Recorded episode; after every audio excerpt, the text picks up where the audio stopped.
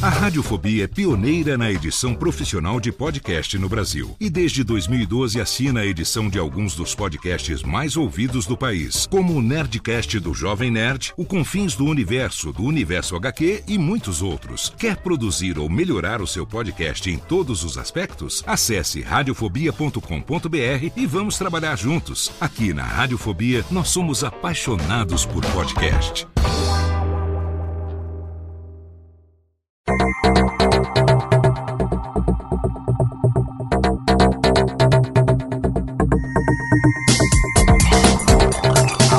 Técnica, Técnica, baixa a trilha técnica, seja muito bem-vindo. Esse é o episódio número 42 do Alô Técnica e hoje nós vamos analisar o papel do host no podcast.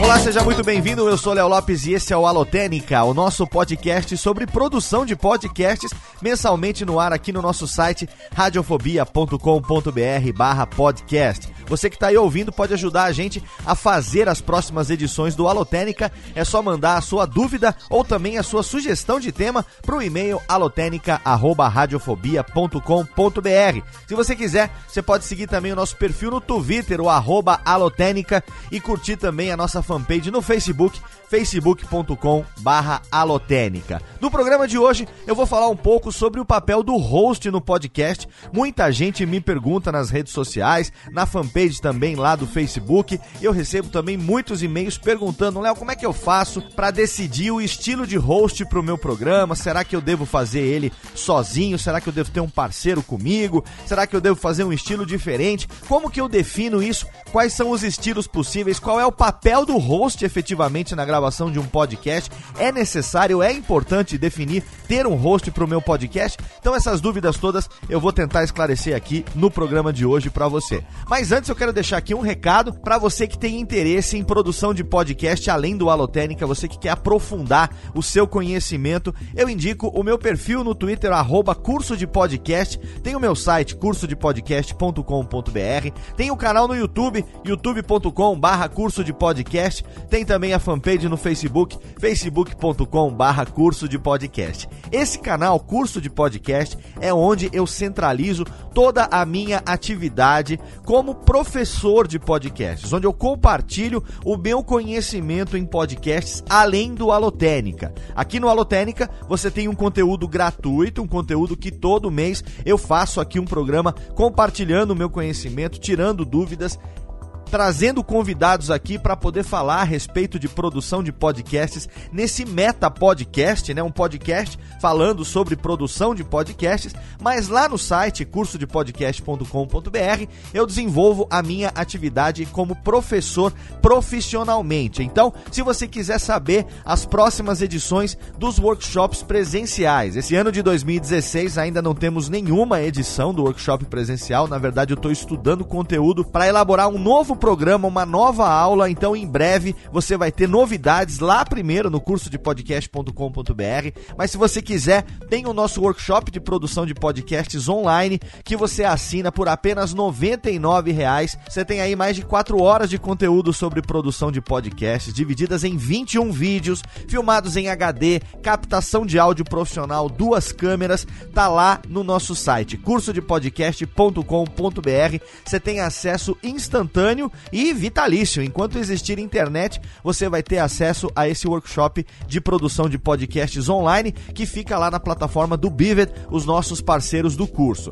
Se você quiser também, você pode adquirir o meu livro, Podcast Guia Básico, o primeiro livro, o único livro até agora técnico sobre podcasts publicado no Brasil, editado e publicado pela Marsupial Editora. Então, se você quiser também lá no site cursodepodcast.com.br, tem um link para você ter acesso a todos os lugares, todas as lojas onde você pode comprar a edição física do livro e também todas as lojas onde você pode comprar a edição do livro digital para o seu e-reader preferido, para o seu Kindle, para o seu Kobo. Se você quer ler no Android, pode ler. Se você quer ler no computador, você pode ler. Se você quer ler no seu iPad, no seu iPhone S6 Plus, os web gigantão, você pode ler também. Você pode comprar ele em formato EPUB, em formato MOB, em formato lá do iBooks, enfim, tem para todos os gostos, se você quer a edição digital do podcast Guia Básico. Então, eu recomendo aqui que você que quer aprofundar, você que quer começar a dar um passo na profissionalização da sua produção de podcasts, eu recomendo então cursodepodcast.com.br. Agora, se você tem já um negócio, se você já tem uma marca, se você já tem um produto, um serviço, uma empresa e você está aí querendo investir na consultoria personalizada para o seu produto, para que eu ensine para você de forma direta, de forma já adequada para sua realidade. Ou então se você tem um podcast e agora você já está conseguindo monetizar um pouco, não tem tempo mais de editar, você está correndo o risco aí de perder o patrocinador porque você edita no seu tempo livre, mas tempo é aquilo que mais falta para a gente hoje em dia. Então você acha que dá para investir em terceirizar o processo de edição? Ou você quer produzir a vinheta de abertura do seu programa, a vinheta de encerramento, você quer separar um pacote de trilhas, trilhas grátis, trilhas de Creative Commons, ou mesmo se você quiser compor trilhas exclusivas para o seu programa, desenvolver um site para o seu podcast, configurar os plugins do Blueberry PowerPress, das estatísticas, se você quer entrar no Blueberry Hosting, enfim, se você quer uma solução para algo que você tem dificuldade, você pode entrar em contato comigo através do radiofobia.com.br/empresa. Lá é o site da minha empresa, Radiofobia Podcast e Multimídia, onde você vai conhecer todos os nossos clientes, você vai ter acesso a todos os serviços que a gente oferece e lá tem um formulário de contato bem detalhado para você escrever para a gente. Você vai ser atendido no mesmo dia. Rapidamente a gente vai elaborar uma proposta que com certeza vai caber no seu bolso e você também vai se tornar um feliz e satisfeito cliente e parceiro da Radiofobia Podcast e Multimídia. Então, se você quiser contratar os meus serviços, serviço, da minha equipe, entra lá, radiofobia.com.br barra empresa. Agora, técnica, joga a vinhetinha porque tá na hora de entrar no tema de hoje. Alô, Técnica! Alô, Técnica! Alô, Técnica! Segue programação Técnica! Qual é, afinal de contas, o papel e a importância do host no podcast? Quais são os tipos possíveis de host que existem hoje em dia pelos formatos de podcast que a gente encontra aí na podosfera brasileira? Como é que nós podemos definir esses tipos de host, esses perfis diferentes de hosts com base no que a gente encontra hoje aqui no Brasil? Eu preparei essa pauta especialmente para aqueles que têm dúvida, que estão no processo de produção do seu podcast e que têm dúvida com relação a como definir isso, né? né? Muito provavelmente você aí que é ouvinte do Alotênica há mais tempo deve se lembrar que entre os meses de março e junho do ano de 2014, eu publiquei uma série chamada Os 7 P's do Podcast. Se você não ouviu, procura aí no teu feed ou então entra lá no site e você joga lá na busca na categoria Alotênica, você vai ver. O Alotênica número 7 foi o primeiro programa dos 7 P's do podcast falando sobre produção.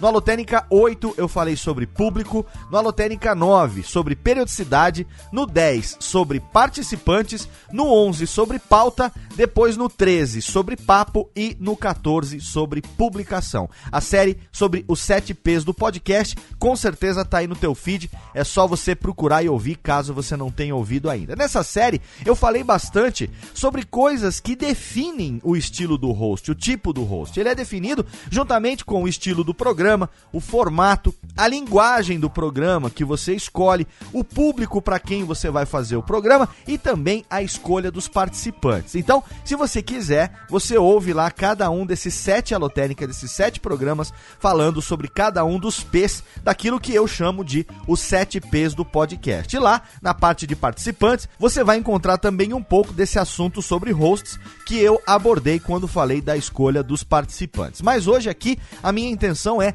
aprofundar um pouquinho isso para que a gente possa analisar então em detalhes, analisar com um pouco mais de minúcias, né? Quais são os tipos e qual é o papel do host no podcast. Então, primeira coisa que a gente pode definir aqui é quais são os tipos possíveis de hosts. Quais os tipos possíveis de host, né? O host aqui, vale a pena a gente falar, estamos utilizando um termo em inglês como se fosse óbvio para você, mas o host é o apresentador, é o cicerone, é aquele cara que faz o papel de anfitrião, na verdade, a pessoa que tá ali como uma certa cara do programa, né? Uma espécie de cartão de visitas ali do programa, aquela pessoa que conduz o programa. Quando você fala no programa tal, você lembra de fulano de tal, seria o cantor, né? O lead singer, né? O cantor de uma banda, por exemplo exemplo, ali, o cantor principal de uma banda seria o equivalente do host no podcast. A gente convencionou chamar de host para não chamar de locutor ou de apresentador ou de cicerone ou de anfitrião. Acho que a expressão host em inglês comunica bem esse perfil de participante do podcast. Então vamos falar primeiro sobre qual é a função, afinal de contas, do host, né? O que é que o host faz durante a gravação do podcast. Alô, Técnica! Alô, Técnica! Alô, Técnica! Segue programação Técnica! Qual é o papel do host, afinal de contas? Aqui eu defini três pontos que devem ser levados em conta que a gente pode determinar como sendo papéis do host de podcast. O primeiro deles é o mais óbvio, que é conduzir o processo de gravação do programa. Conduzir o programa, fazer e assumir para si efetivamente o papel de apresentador, o papel de condutor. É aquele que vai direcionar, é aquele que vai estar tá com a antena ligada, é aquele que vai estar tá atento durante toda a gravação do programa para que tudo corra de forma perfeita. Então, a interação dos participantes. Todos os participantes estão interagindo, todo mundo está podendo falar um pouco, todo mundo está dando a sua opinião. Tem alguém aí que está mudo, que está calado? Será que é porque deu problema no equipamento, a pessoa caiu da conexão aí do Skype ou do Hangout, ou seja lá o que for? Por que que fulano não está participando, não está interagindo? Então, esse é o primeiro papel do host, conduzir o processo de gravação do programa, se preocupando com a interação e a participação das pessoas que foram escolhidas para participar daquela pauta. Quem me acompanha há muito tempo sabe de uma frase que eu costumo repetir, que é a seguinte: escolha sempre para sua equipe pessoas que você possa igualmente elogiar e mandar a merda. Né? Por que, que eu digo isso? Porque o papel do host exige que ele se imponha, às vezes, no processo de gravação.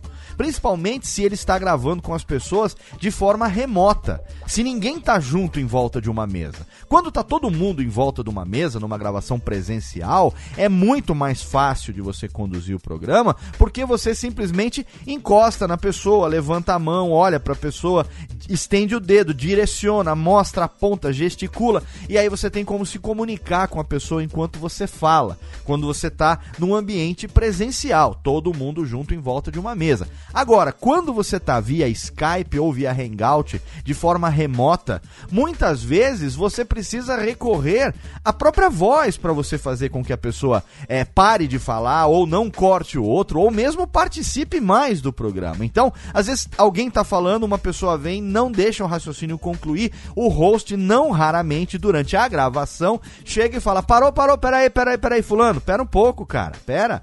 Deixa fulano de tal terminar o raciocínio. Pera um pouquinho. Segura aí para você na sequência você fala isso. Só que dependendo da maneira, dependendo da intimidade que você tem com as pessoas, você chega e fala, ô, velho, peraí, cara, cala a boca, deixa o outro falar. Deixa o outro acabar, porra.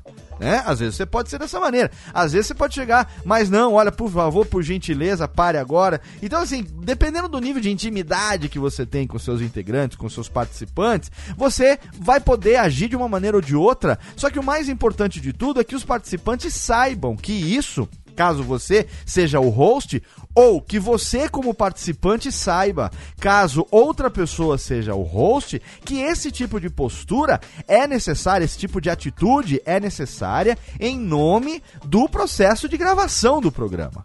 Não adianta você fazer uma captação bosta por medo de não dar bronquinha em alguém se for necessário, né? O host, a pessoa que está ali comandando a gravação, comandando o processo de gravação, ele precisa ter sim e todos os participantes precisam reconhecer nele alguém que tem esse direito de e o dever de conduzir a gravação dessa maneira tá? Então é importante pensar nisso quando você assume para si ou quando a sua equipe define para você o papel de host ou quando você é definido como um participante e vai interagir com outros hosts. Isso acontece muito, por exemplo, com pessoas como eu, que sou host dos meus podcasts e que quando vou participar como convidado no podcast de amigos, eu mudo totalmente de posição, eu mudo totalmente de postura durante a gravação. Né? Eu tô gravando lá eventualmente um pelada na net lá no intervalinho, ou tô gravando lá um Ultra Geek com o Tato e com o Mauri, ou mesmo quando de vez em quando o Jovem Nerd me chama para falar sobre algum tema lá no Nerdcast, eu sou participante, eu não sou host.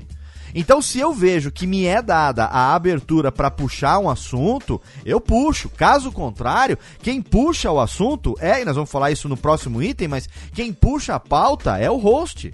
Ele que vai conduzir, ele que vai garantir esse cumprimento da pauta, e aí cada um vai interagindo e vai conversando né? Então, esse é o primeiro papel do host, a primeira função do host, conduzir o processo de gravação do programa, seja na interação dos participantes, como eu acabei de explicar, seja também na captação, o processo de captação. O host também precisa estar atento ao processo de gravação para saber se tudo está ocorrendo de forma perfeita. Uma das minhas dicas no livro, no curso, é sempre essa: grave sempre com retorno, com fones de ouvido, monitorando a sua voz, monitorando o processo de gravação para que você tenha como controlar o processo de captação. Você não anda com fone de ouvido no dia a dia ouvindo a própria voz, correto? Ninguém faz isso, né? Você ouve a sua voz à medida que você fala, ela reverbera na sua caixa de ressonância, né, no seu crânio, nas fossas nasais, ela vem pelas pregas vocais, o som sai pela sua boca,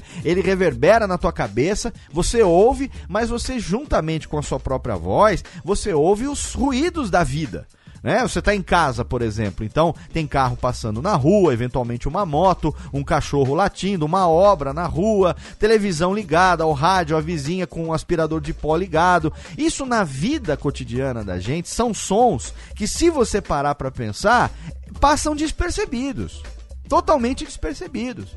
Às vezes, um barulho que você não conhece, que você não está acostumado, que é mais alto, como por exemplo uma obra na rua, um batistaca perto da onde você mora ou de onde você trabalha. Esse batistaca, quando ele começa, bum, aí dá um tempinho, bum, é aquela corrente, clac, clac, clac, clac, bum, isso incomoda. Por quê? Porque é algo que não faz parte dos sons que são do seu cotidiano, né? Um batistacas ali representa uma obra que começou, então é um som que você não está acostumado, mas se você parar para pensar, a obra continuando durante um, dois, três dias, Lá na quinta, sexta-feira, o batistaca tá batendo e você nem lembra que ele tá ali.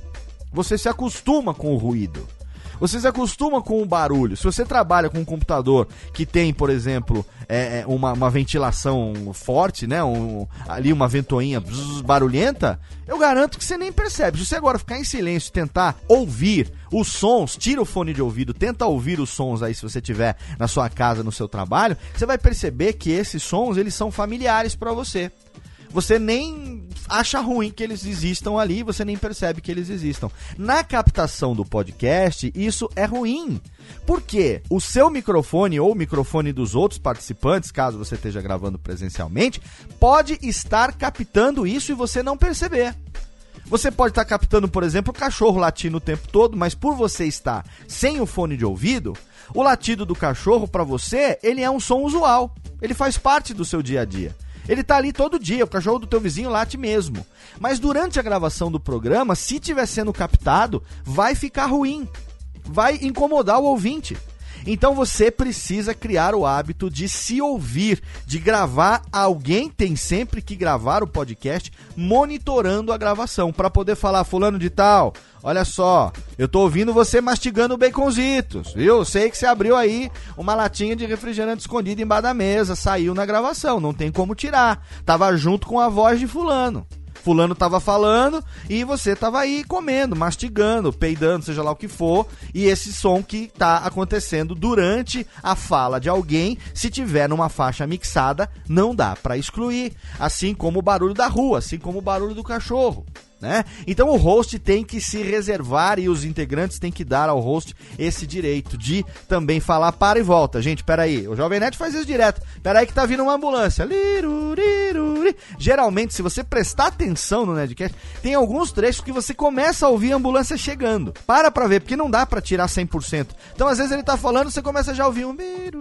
Aí quando chega mais perto, porque Jovem Nerd aqui, puxão de orelha pro Jovem Nerd e pro Azagal, que eles gravam sem fone de ouvido. Já falei muitas vezes. Só que em time que tá se, né, Só que em time que tá ganhando não se mexe, os caras continuam gravando sem os fones de ouvido por preferência. Diz que incomoda. E realmente, para quem não tá acostumado, incomoda a própria voz ali no ouvido, falando tal. Então o cara, ele grava ouvindo, por exemplo, o pessoal que tá via Skype, obviamente, que ele precisa ter um retorno, mas a própria voz ele não ouve, ele não tem o retorno da própria voz porque não tá acostumado, por uma questão de preferência.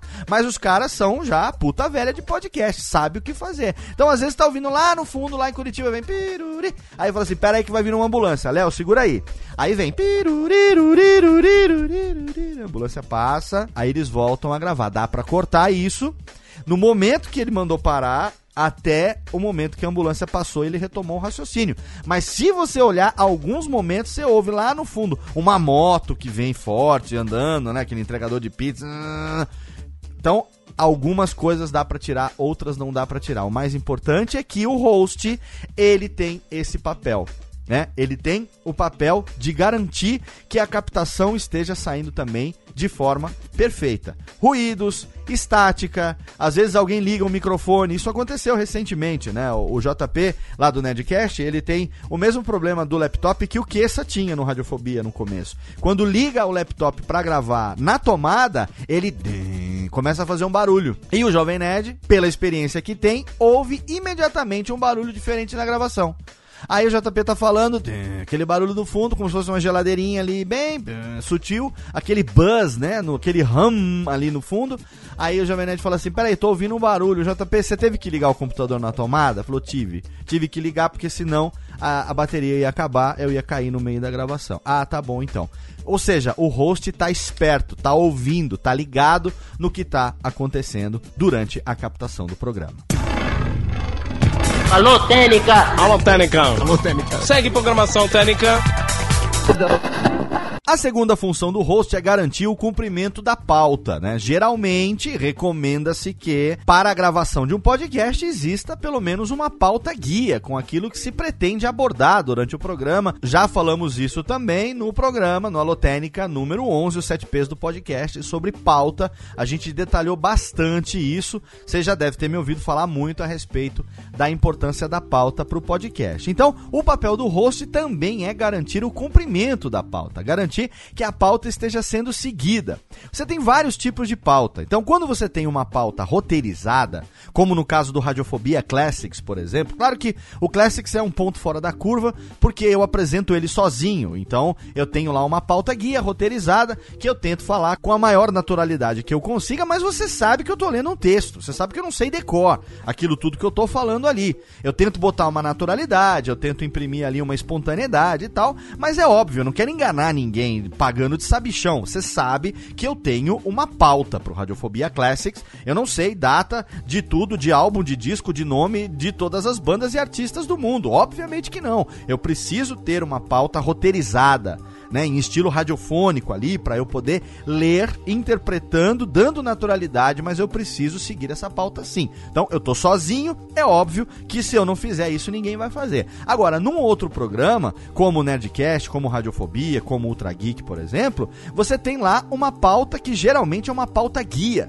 onde você tem uma divisão de blocos, você tem ali os assuntos que você vai abordar em cada bloco no formato de tópicos, né, de bullets, de itens ali risquinho no doc ali, vamos falar de tal coisa, tal coisa, tal coisa, aí puxa tal coisa, pergunta, próximo bloco, começa tal coisa, tal coisa, e aí você vai seguindo esse roteiro, você altera muitas vezes durante a gravação, às vezes alguém pertinentemente antecipou um tema que seria abordado no segundo bloco e você está gravando ali com geralmente o Google Docs aberto ali naquela pauta colaborativa, onde todo mundo tem acesso àquela pauta ali, em tempo real o pessoal tá vendo ali no doc colaborativo que você pegou o que estava previsto para o bloco 2. Como alguém puxou essa pergunta e coube no primeiro bloco, você vai lá, substitui aquele texto do bloco 2 para o bloco 1. Um. Você pode fazer isso ali durante a gravação, se você for um tanto quanto ninja para poder raciocinar e fazer as coisas aí ao mesmo tempo, ou você simplesmente pode ir controlando só na base da observação,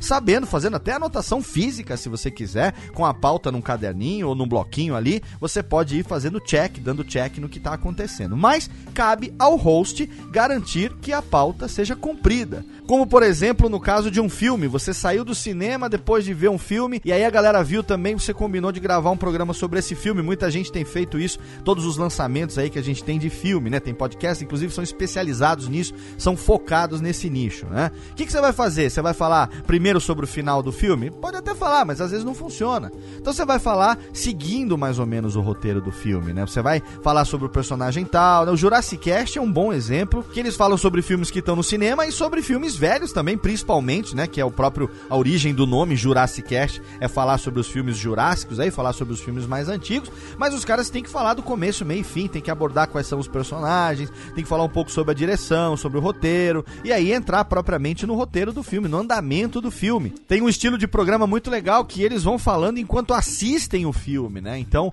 vão assistindo o filme, você se tiver o filme também, você bota o filme para assistir, sincronizado e vai ouvindo os caras conversando enquanto você assiste o filme. Isso é uma experiência muito legal também, mas cabe ao host fazer isso, garantir o cumprimento da pauta para que no final tenha se gravado aquilo que se espera para poder editar e publicar o programa que você queria fazer desde o momento que você definiu aquela pauta. Alô, Técnica! Alô, Técnica! Alô, Técnica! Segue programação Técnica! E a terceira função do host durante a gravação do podcast é detectar dispersões e conduzir as pessoas de volta para a pauta. Isso é muito comum. Quem grava podcast sabe disso. Eu sei que você aí que grava podcast sabe disso. Manda lá o seu comentário no post para a gente poder fazer do post ali um debate a respeito do tema aqui, né? Um fórum a respeito do que nós estamos conversando. Mas se você grava podcast também, eu tenho certeza que você tem uma experiência assim para compartilhar. Tá gravando sobre determinada coisa, aí um assunto chama outro, esse assunto liga com o terceiro. Quando você vai ver, você tá falando sobre algo que não tem absolutamente nada a ver com o que está definido na pauta. Dispersão total.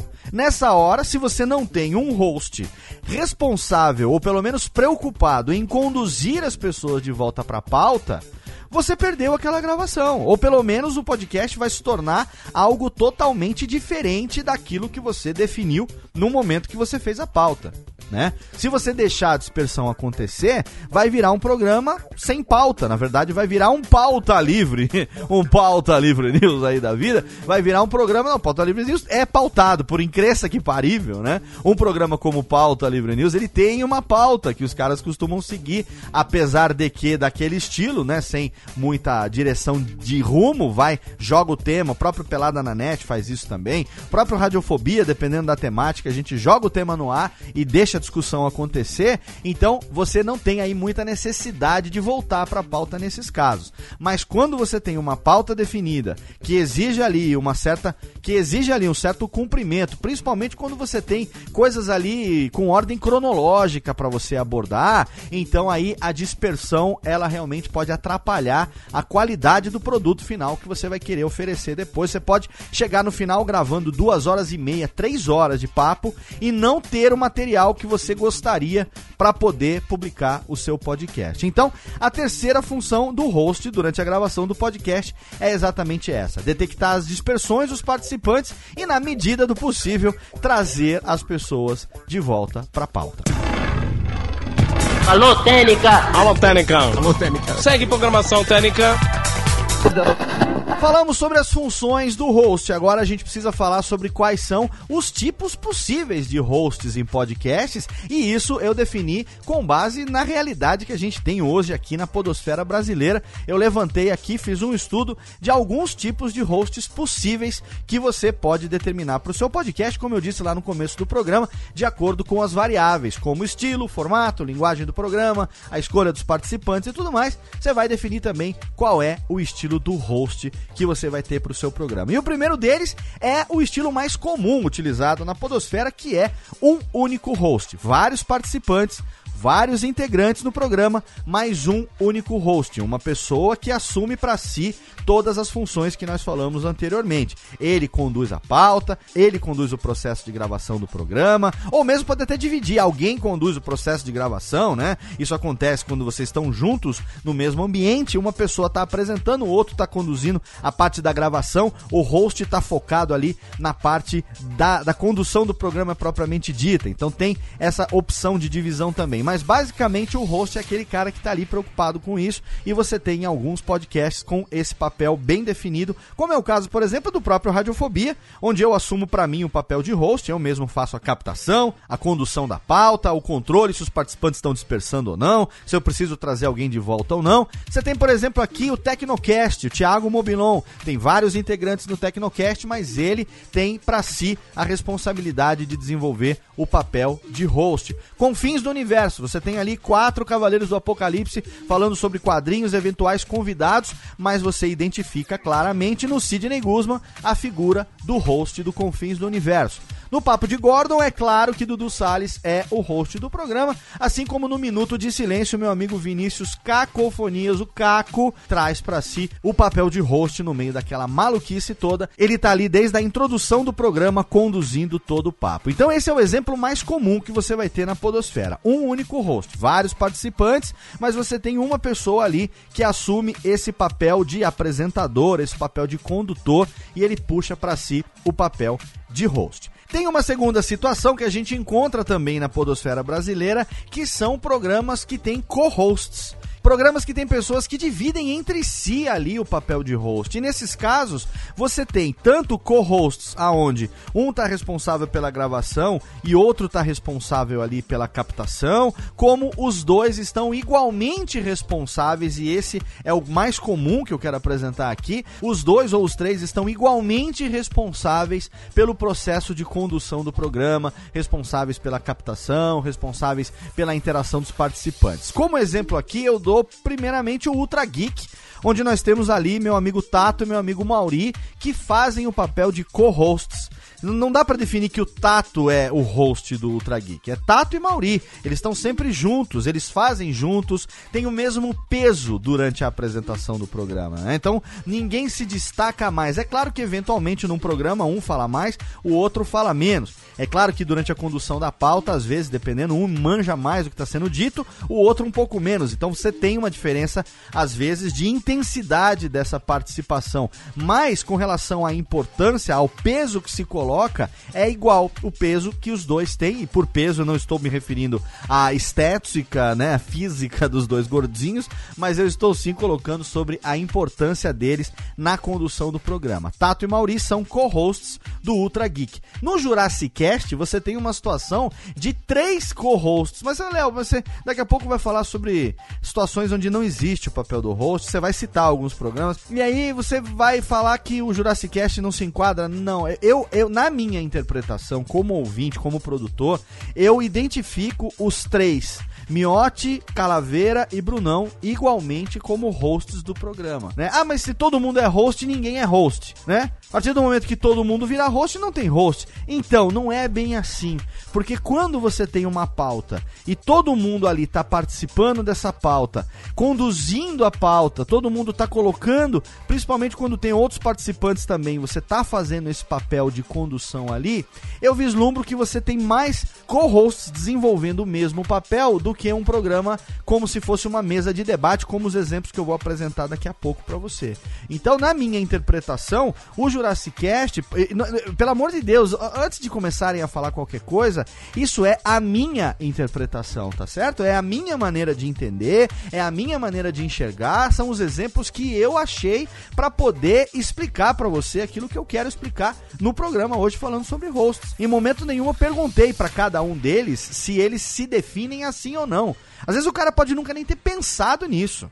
Quem está pensando nisso sou eu, que estou vivendo disso, estou desenvolvendo para mim o papel de produtor, o papel de pessoa que compartilha conhecimento, que ensina ou que, enfim, faz isso no dia a dia, tá? Eu não cheguei para nenhum deles e perguntei, ô, oh, Brunão, Calaveira, Miotti, vocês são, por acaso, co-hosts do Jurassic Cast dentro do contexto de gravação e condução do programa e condução da... Gente, não fiz nada disso, ok? Isso aqui é a minha interpretação, não é ponto pacífico, não é a verdade absoluta de nada, é a minha interpretação disso para poder ilustrar os exemplos que eu quero colocar. Então, co-hosts para mim são Tato e Maurino, Ultra Geek, Miote, Brunão e Calaveira no Jurassic Cast e por incresça que parível, eu também considero Jovem Nerd e Azagal como co-hosts do Nerdcast.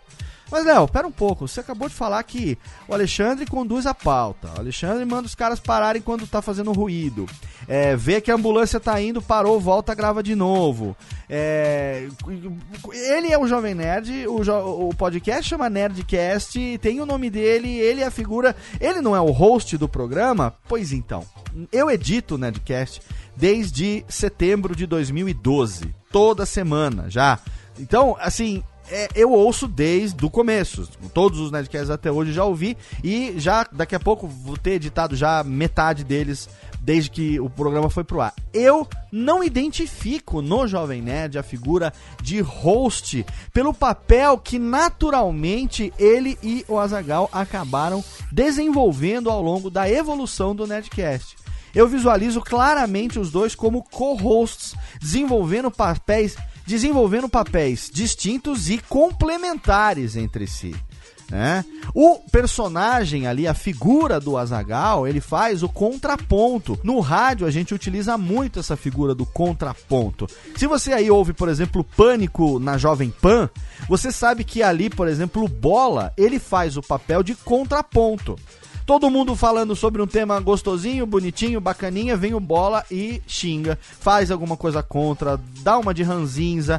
O Marcos Chiesa, que é o radialista que faz o bola, o personagem bola no Pânico, ele não é bola 100% do tempo. Ele é bola no pânico porque ele precisa fazer o contraponto ali. Se for todo mundo a favor, é chato. Se for todo mundo contra, é chato. Se todo mundo tiver a mesma opinião, é chato. O contraponto faz esse papel, levanta uma polêmica, levanta um, um o nome já diz, um contraponto, um ponto contrário àquele que está sendo assumido por todos durante a fala. E no Nerdcast eu identifico claramente o Dave, o Azagal fazendo fazendo o papel de contraponto. Não raro todo mundo tá empolgado num tema e quando você acha que o papo tá ficando meio da. Ele vem e joga um contraponto que acaba virando uma piada que muitas vezes acaba fechando um bloco, acaba virando uma piada que acaba é, fechando um assunto e vira uma vírgula no meio do programa, ou mesmo acaba levantando a bola para que alguém corte com maestria e vire a piada principal, que é a piada que vai encerrar o programa. Então, eu, na minha concepção, na minha interpretação, eu vislumbro Jovem Nerd e Azagal como sendo co-hosts do Nerdcast. Um outro tipo de host possível também para o podcast é o host solo, né? Aqueles que são os únicos apresentadores. Qual a diferença do host único para o host solo? Não, o host único é que você tem um monte de integrantes, vários, e uma pessoa assumindo o papel de host. O host solo é o podcast de um homem só. É o podcast como esse aqui, o Alotênica, que eu faço geralmente sozinho, eu falando diretamente com você. Eventualmente eu trago um convidado e nesse caso, né, eu bom, continuo sendo host, porque eu não tenho integrantes para interagir aqui com o convidado, então eu continuo fazendo o papel de host. Café Brasil, Luciano Pires faz isso, seja no Café Brasil, seja no Leadercast. No Escriba Café, o Christian faz isso também. No Liga ao Rádio, temos também ali a mesma situação com o Clayton fazendo o papel de host solo. Então, são situações possíveis que você tá sozinho conduzindo o programa, e nesse caso, então, eu defini o termo como host solo, né? Então, se você quiser concordar com o termo, muito que bem, senão eu estou criando aqui essas categorias dentro da análise a respeito do host no podcast. Alô, Técnica! Alô, Técnica! Alô, Técnica! Segue programação Técnica. E tem situações também aonde não há o papel do host, né? Então, por exemplo, programas que têm um formato de mesa redonda ou de debate livre, que eu não identifico é, muito a figura do host, porque para mim todos ali têm o mesmo peso. O Beercast, por exemplo, né?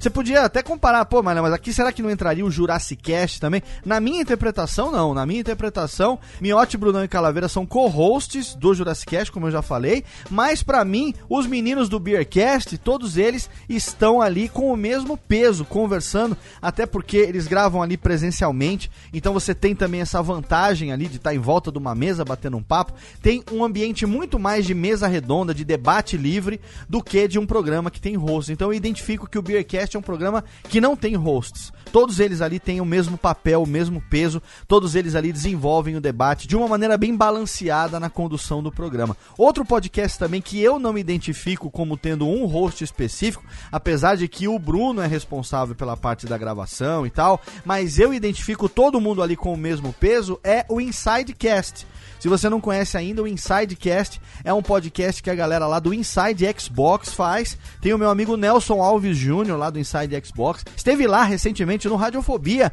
gravando um programa. Ele e Maxon Lima tiveram lá no Radiofobia falando sobre a nossa paixão pelo Xbox. E hoje tem lá o Insidecast. Então, no Insidecast você tem ali os caras, você tem as duas meninas que apresentam também ali o Inside Xbox. E eu identifico todos eles ali com o mesmo peso. Né? Eu ouço o Insidecast, né? um podcast 15 quinzenal, e aí eu não identifico um host, apesar de que você tem, como eu disse, o Bruno puxando a pauta e, e fazendo a coisa acontecer, mas na hora que o papo se desenrola, eu vejo que todos eles ali têm uma participação bem equivalente, né, bem equilibrada. Então, para mim, o Insidecast é um programa aonde não tem host definido, aonde todo mundo eu identifico como tendo a mesma importância ali na condução do programa. Agora, tem alguns podcasts também de storytelling ou de audiodrama que também não tem host obviamente. Por exemplo, a voz de Delirium. A voz de Delirium, o Lucas Kircher lá faz o papel do Palmito Antares. Palmito Antares, ele é o host da voz de Delirium? Não.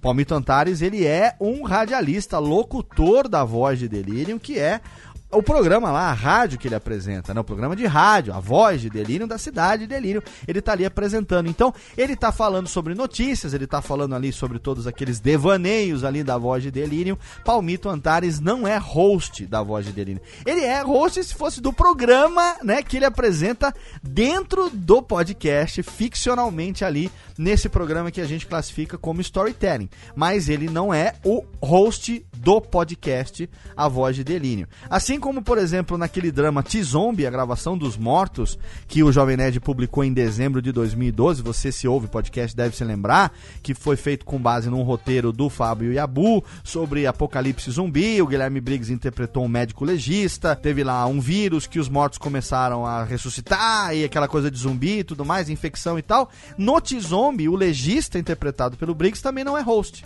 Então você tem situações de storytelling e, e, e, de audiodramas aonde você não tem o papel de host. Mas por outro lado, você tem programas que tem, como Serial, por exemplo, ou como o próprio Projeto Humanos, apresentado e produzido pelo Ivan Mizanzuki, que sim tem um host Lá no Serial você tem a Sarah Koenig lá e no Projeto Humanos você tem o Ivan Mizanzuki, ambos desempenhando o papel de hosts em podcasts de storytelling. Então, você tem aqui todas essas situações aonde você pode ter um único host com vários participantes, você pode ter várias pessoas fazendo o papel de hosts ao mesmo tempo, você tem o host solo quando você apresenta o podcast sozinho e você tem até situações aonde você não tem host nenhum e mesmo assim é possível você fazer o seu podcast. Alô, Técnica! Alô, Técnica! Alô, Técnica! Segue programação Técnica! E para encerrar, eu vou responder a pergunta que me fazem sempre, seja pelas redes sociais, seja pelo e-mail do Alotênica, ou quando tem algum curso presencial, eventualmente alguém sempre pergunta: "Léo, como é que eu posso definir o host para o meu podcast? Como é que eu faço para escolher o host, escolher a pessoa certa para desempenhar o papel de host no meu podcast?" E a minha resposta é simples e rápida, né? Você tem que escolher a pessoa adequada conforme aquilo que você pretende fazer. Simples assim.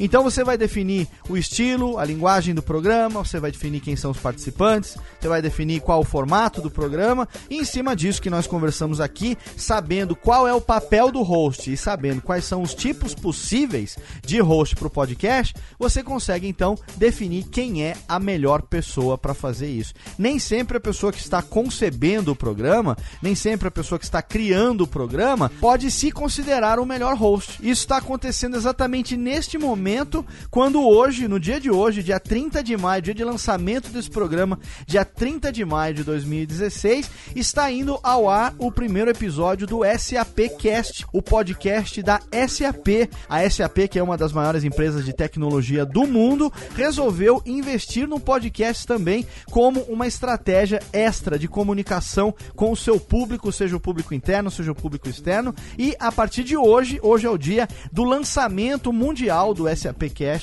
produzido pela SAP Brasil, para o qual eu fui chamado para ser o host do programa. Então não é um podcast do Radiofobia, não é um podcast é, da minha empresa, é um podcast da SAP. E o pessoal da SAP detectou, falou: olha, para apresentar o podcast, a gente vai falar sobre assuntos ligados à empresa, ligados à tecnologia, assuntos externos e tal. A gente quer uma pessoa que seja neutra dentro da nossa realidade, que não vai puxar para nenhum lado da empresa, uma pessoa que vai desempenhar esse papel com uma neutralidade. E para isso, Léo, a gente identifica que você é a melhor pessoa para isso. A gente quer, além da edição do podcast, além da produção do podcast pela sua empresa, a gente quer também você como host do SAPcast junto com a gente. E aí a SAP então definiu e hoje está indo para o ar em algum momento do dia. Se você está fazendo o download desse programa aí no dia, acompanhe pelas redes sociais arroba SAP Brasil, acompanha também lá o arroba Léo Radiofobia, o arroba Radiofobia lá no Twitter, que em algum momento do dia você vai ver a gente compartilhando aí o link para você poder se inscrever e ouvir também a partir de hoje o SAPcast. E o SAPcast eu vou fazer o papel de host, gravando, captando, conduzindo a pauta, fazendo tudo aquilo que eu disse para você aqui, que é o papel e a função do host no podcast. Você vai me ver fazendo isso lá no SAPcast, sendo que eu não sou funcionário da SAP. Eu não sou uma pessoa especializada em tecnologia. Eu estou ali com esse papel artístico, esse papel profissional de conduzir o programa. Então, a SAP definiu o seu host com base nisso. Escolheu a pessoa que eles consideraram adequada conforme aquilo que eles pretendiam fazer com o podcast e o podcast nasceu e está indo ao ar hoje com esse formato. Então, se você quiser também definir o host para o seu podcast, pense em tudo que nós conversamos agora, elimine as vaidades caso você realmente não se considere preparado, não se considere a pessoa ideal para fazer esse papel e aí vai e dá esse papel para aquele que você considera mais adequado, que o seu podcast só tenha a ganhar, o público só tenha a gostar e com certeza vai ser um sucesso de audiência. Não se esquece que eu quero ouvir as perguntas, eu quero tirar as dúvidas e eu quero debate sobre esse tema lá no post do programa. Agora, técnica, joga a vinhetinha porque tá na hora da pergunta do ouvinte. Alô, Técnica! Alô, Técnica. Alô, Técnica! Segue programação Técnica. Para a sessão de pergunta do ouvinte desse programa, eu trago duas. A primeira é do Felipe Teixeira, ele é tradutor, tem 30 anos e mora em Medellín, na Colômbia. E ele mandou o seguinte e-mail: Olá, Léo. Sou idealizador e host do podcast O Nome Disso é Mundo, um podcast de entrevistas com brasileiros expatriados. E tenho duas dúvidas sobre as estatísticas de download dos episódios. Sou cliente da HostGator e utilizo o serviço AW Stats para medir a minha audiência. Aí vem a primeira dúvida. As estatísticas mostram duas colunas, hits e 206 hits, cada uma com um valor diferente para cada episódio. Qual delas é a que vale? O meu player é o PowerPress e utilizo o sistema de estatísticas da Blueberry. Daí surge a segunda dúvida. O número de downloads segundo o sistema da Blueberry é muito menor que o do AW Stats da HostGator. Na verdade, não é da HostGator, é do Control Panel, que é um aplicativo utilizado no servidor da HostGator, assim como é utilizado em outros servidores também. Você saberia dizer o porquê dessa diferença? Dúvida bônus. Existe outro meio de medir as estatísticas de downloads dos podcasts? Obrigado pelas informações, sempre muito úteis, pelo excelente conteúdo. Até mais, um abraço, Felipe Teixeira. Fica aí também o link para você ouvir lá. O nome disso é Mundo, sem o E, acento, não é, né? O nome disso é mundo.com, é o podcast do Felipe Teixeira. Felipe, a sua primeira dúvida é muito pertinente, inclusive tem um link lá no post para você de um vídeo no YouTube de uma pessoa explicando isso na realidade lá do podcast dele. O vídeo tá em inglês, mas eu tenho certeza que você não vai ter dificuldade de entender. A diferença entre hits e hits 206 é o seguinte: o Control Panel, que é esse sistema utilizado não só pelo HostGator, mas muitos servidores utilizam, você pode instalar inclusive na máquina quando é self-hosted e tal. Você tem o Control Panel ali, ele coloca como hits os downloads que foram totalmente concluídos. E como 206 hits ou hits 206 os downloads que foram feitos parcialmente tá? Então todos os downloads que a pessoa clicou e foi feito ele até o final aparecem na coluna downloads. E todos os downloads que foram feitos parcialmente aparecem na coluna 206 hits. Então, por exemplo, se você tem ali 23 hits e 38 206 hits. O que, que significa isso? Significa que 23 downloads foram feitos por completo e 38 parciais, seja porque o usuário cancelou ou porque a conexão é, desconectou, enfim, né? Então o que, que significa? Se você tem numa coluna 23 e na outra 38, significa que você teve 61 tentativas de download, das quais apenas 23 foram bem sucedidas tá? Então, na verdade, ali, se você quer saber o total das tentativas de download, você tem que somar as duas colunas. Mas se você quiser saber a quantidade de downloads efetivos que aconteceram, está na primeira coluna. Só que aí tem um probleminha, porque isso se liga com a sua segunda pergunta. Por que é que o número de downloads segundo o sistema da Blueberry é muito menor que o do AW Status da HostGator? E aí, eu deixo mais dois links para você no post para você poder conferir. O primeiro deles é o FAQ das estatísticas estatísticas do Blueberry para você saber exatamente como é que ela funciona. E o segundo é a comparação das estatísticas do Blueberry Podcast com outros serviços de estatística. E lá, num dos parágrafos, você vai encontrar Web Server Statistics and Podcasting e você vai encontrar ali exatamente a explicação de qual é a diferença entre o Blueberry e o Webalizer ou o AW Stats, por exemplo. Né? Então, o que, que acontece? O seu servidor ele grava todos os requests de todos os arquivos do seu servidor, sem se preocupar por quem ou como essa mídia foi consumida, tá? Então isso leva para que você tenha ali o número total bruto de quantas vezes esse arquivo foi requisitado, o que leva a um número muito maior de downloads para cada arquivo de mídia do que efetivamente o que aconteceu, porque ali você tem webbots, você tem spiders que fazem requests múltiplos de downloads pelo mesmo computador, que acontece às vezes quando um player de streaming ele tá tocando, então o mesmo streaming está rolando, mas ele faz vários requests ao mesmo tempo, né? E aí no final ele acaba considerando tudo isso como um download completo ali nos hits no seu AW Stats. Enquanto na verdade as estatísticas do Blueberry Hosting elas consideram exatamente aqueles que foram completados como download efetivo do seu podcast. E aí você tem a diferença das estatísticas do Blueberry PowerPress você tem o total downloads e o unique downloads.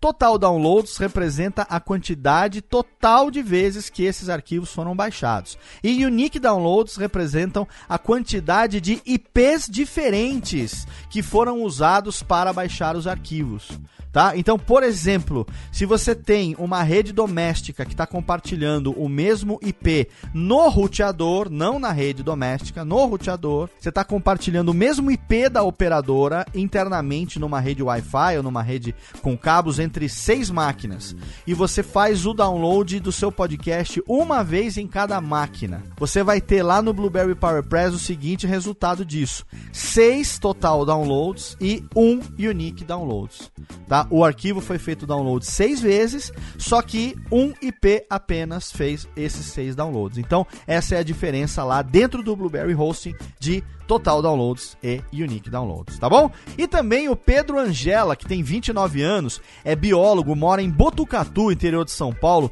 podcaster do No Barquinho e também do Irmãos.com. O Pedro também tirou algumas dúvidas em relação à medição de downloads e audiência do podcast em geral, que eu trouxe aqui por ser pertinente também com a pergunta do Felipe. A pergunta do Pedro é a seguinte: Léo, eu tenho muitas dúvidas, eu quero saber, primeiro, número de download e audiência é a mesma coisa? Segundo, qual o melhor recurso para mensurar? Terceiro, conto downloads em geral ou downloads únicos? Como posso saber a quantidade de downloads via iTunes? E tem como mensurar quantos ouvintes o meu podcast possui? Abraço, sucessos no Alotênica, projeto excelente, excepcional. Pedro Angela. Pedro, obrigado pela sua audiência, obrigado pela sua parceria. Eu vou tentar responder cada uma das suas perguntas aqui. Número de download e audiência é a mesma coisa? Não, não é. Número de download é efetivamente a quantidade de vezes que o seu programa foi baixado. E audiência são as pessoas que ouvem frequentemente o seu podcast. pierś. Né? Então, se você quiser saber qual foi a sua audiência num mês, você pega o total de downloads daquele mês que você teve, divide pela quantidade de programas que foram baixados e ali você vai ter o total de audiência do seu programa. Né? O melhor recurso para mensurar, na minha opinião, é o sistema de estatísticas do Blueberry PowerPress, que foi citado na pergunta anterior do Felipe. É um sistema grátis que você pode se cadastrar. Você com isso vai ter direito lá a um tracker, lá um rastreador que você vai colocar no link do teu arquivo MP3. Antes do arquivo, isso não vai influenciar em nada no teu download, pelo contrário, é através desse tracker, através desse rastreador que cada clique nesse arquivo vai ser contabilizado lá e vai entrar para as estatísticas do Blueberry PowerPress. Então, eu recomendo que se você utiliza o Blueberry PowerPress no seu WordPress para publicar os seus podcasts, então você utilize também as estatísticas. E se você tiver o Blueberry Hosting, que é o sistema de armazenamento, você vai ter direito às estatísticas premium, que também podem ser assinadas separadamente por 5 dólares por mês. Uma assinatura muito barata perto do que eles oferecem, que é a possibilidade de você fazer a atualização dos relatórios de download quantas vezes você quiser durante um dia e ter acesso a muitos outros relatórios ali do seu programa, como aqueles que estão trending, né? Aqueles que estão ali na tendência do seu programa sendo mais baixados, mês a mês, dia a dia, por período. Você tem como ter relatório de distribuição, de plataforma, de clients, que são os programas efetivamente utilizados para fazer downloads dos seus programas, mapa mundial para você saber onde estão localizados os seus ouvintes, reference, que são os sites de referência que estão encaminhando pessoas para o seu podcast e domínios que estão direcionando também para o download do seu podcast. Todas essas estatísticas você tem direito assinando o premium do Blueberry Statistics por 5 dólares por mês ou assinando o Blueberry Hosting. Para mim é, sem dúvida nenhuma, o melhor serviço de mensuração hoje que você tem de download de podcasts. Se você conta downloads em geral ou downloads únicos, conta downloads em geral, obviamente, né? Downloads únicos é por IP. Então vamos supor que você esteja numa empresa e você tenha lá 100 downloads numa empresa, mas tem um IP só na empresa, vai contar como um download único só, enquanto teve 100 funcionários ali daquela empresa que fizeram o download. Conta downloads sim totais, porque é efetivamente o número total de downloads que os seus programas tiveram. Isso está claro ali nas estatísticas do Blueberry PowerPress. Como é que eu posso saber a quantidade de downloads via iTunes. Pois é, então, aí tem um negócio que muita gente não sabe, mas iTunes não dá estatísticas de downloads para os podcasters. O iTunes é um dos serviços mais acessados até hoje para quem ouve podcast e é um dos serviços que mais negligencia os podcasters. Podcasts são responsáveis por uma grande utilização do iTunes e eles literalmente cagam litros para quem produz podcast, principalmente aqui no Brasil. Não se sabe como, não tem critério, não tem nada explicado. As pessoas dão importância para o iTunes, mas o iTunes não dá importância para a gente. Você não tem como saber a quantidade de downloads via iTunes por nenhum sistema que a Apple disponibilize para você poder controlar isso. Mas existe sim uma maneira de você saber, que é através das estatísticas premium do Blueberry PowerPress. Exatamente. Se você tem as estatísticas premium do Blueberry PowerPress, você vai clicar clicar na coluna do lado esquerdo e clicar em Clients. E lá em Clients ele vai te dar a estatística quantos fazem o download via iTunes, quantos fazem o download via Android, quantos fazem via aplicativo podcast para o iOS, o Chrome pelo desktop, o iPhone browser, Firefox, desconhecido, Beyond Pod para Android, Pocket Casts, todos esses estão ali devidamente refletidos nas estatísticas premium do Blueberry Power Press. E a sua última pergunta, tem como mensurar quantos ouvintes meu podcast possui? Então, é o que eu falei, você pega a quantidade de downloads que você teve no mês e divide pela quantidade de programas que foram baixados. Então eu vou pegar aqui, por exemplo, meus 4 milhões e 400 mil, faz a conta aqui agora para não ter maracutaia, 4 milhões 400 mil dividido, vamos colocar aqui por 300 episódios. 14.666. Então, uma média de 14.600 downloads por programa tá? É essa a minha média de ouvintes, está dentro da minha média atual mesmo. Cada programa aí chega a ter 12, 15 mil, às vezes mais dentro do primeiro mês de publicação. Depois, com a cauda longa, vai tendo mais downloads. Então, essa é a média, não, não tem o que fazer. Você pega pela média de downloads, divide a quantidade total de downloads daquele mês pela quantidade de programas que foram feitos o downloads naquele mês ali, e ali você vai ter a sua média de ouvintes, né? Você não, você não tem uma ferramenta com uma precisão ali científica de comprovar isso, mas você tem como mensurar e ter uma ideia se a quantidade média de ouvintes que você considera para o teu programa é coerente com a quantidade média de downloads que você tem ali todo mês. Então acho que essa é uma maneira mais honesta de você mensurar. E não faça como por aí fazem de pegar esse número e multiplicar por 3, porque isso não existe, tá certo? Não existe. Lá no começo, em 2006, a ABPOD pegou um método, já falei isso aqui em várias ocasiões, vários programas, foi utilizado para mensurar um método muito utilizado em assinaturas de jornais e revistas, aonde você assina uma edição da revista Veja e você considera que naquela casa três pessoas pelo menos leiam aquela revista. Você assina uma edição do jornal, sei lá, Folha de São Paulo, Estadão, qualquer um que seja, e você considera que naquela residência pelo menos três pessoas leiam. Aí eu falo, não, cada um download de alguém que faz um programa de podcast download, três pessoas vão ouvir. Não, não vai ouvir, é mentira. Hoje em dia caiu por terra isso, não existe mais, tá? Se eu faço o download no meu smartphone, quem vai ouvir sou eu. Meu filho quer ouvir, ele vai fazer o download no smartphone dele. Se ele quer, a minha mulher quer ouvir, ela vai ouvir de outro jeito. Ninguém compartilha o download. Então ah, não existe essa, tá? Se tem ali nas estatísticas o Blueberry dizendo que você tem 15 mil, é 15 mil e ponto. Não, é, não são 45 mil. Então não faça isso, não, não, não, não, eu sei que você, Pedro, não faz, eu não estou dizendo que você faz, mas muita gente faz, e isso é muito feio porque a gente percebe que não é verdade, e o povo já não é bobo, as empresas não são bobas, as agências não são bobas, né? Aí você vai lá, vende uma campanha, aí não tem nenhum tipo de engajamento, não tem nenhum tipo de resultado, e aí essa máscara do download vezes 3 cai por terra e todo mundo percebe que você mente, e mentir não é legal, a tua credibilidade vai pro saco, e se tem uma coisa que hoje em dia mantém a gente ativo, mantém a gente vivo, principalmente na internet ou no, no, profissionalmente falando. É, mesmo como podcast, amadoramente falando também, mas é a porra da credibilidade, né? Então, se você perde a credibilidade, aí, meu querido, as pessoas, né, esquecem de você. Então, ser honesto, ainda que humilde, né, ter poucos downloads, mas fazer direitinho, é muito mais bonito do que você dizer que tem muito e fazer feio, porque ninguém gosta desse tipo de postura. Tá bom assim? Pedrão, obrigado pelo seu e-mail, espero que eu tenha ajudado aqui, respondido um pouco das suas dúvidas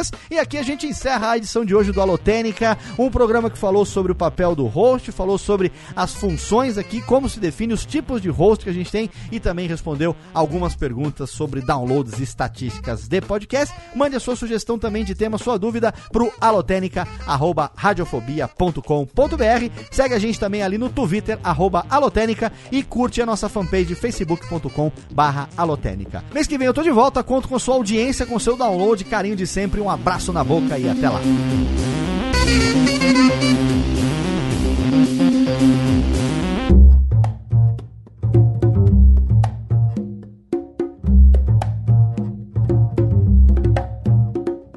Este podcast foi produzido por Radiofobia, podcast e multimídia.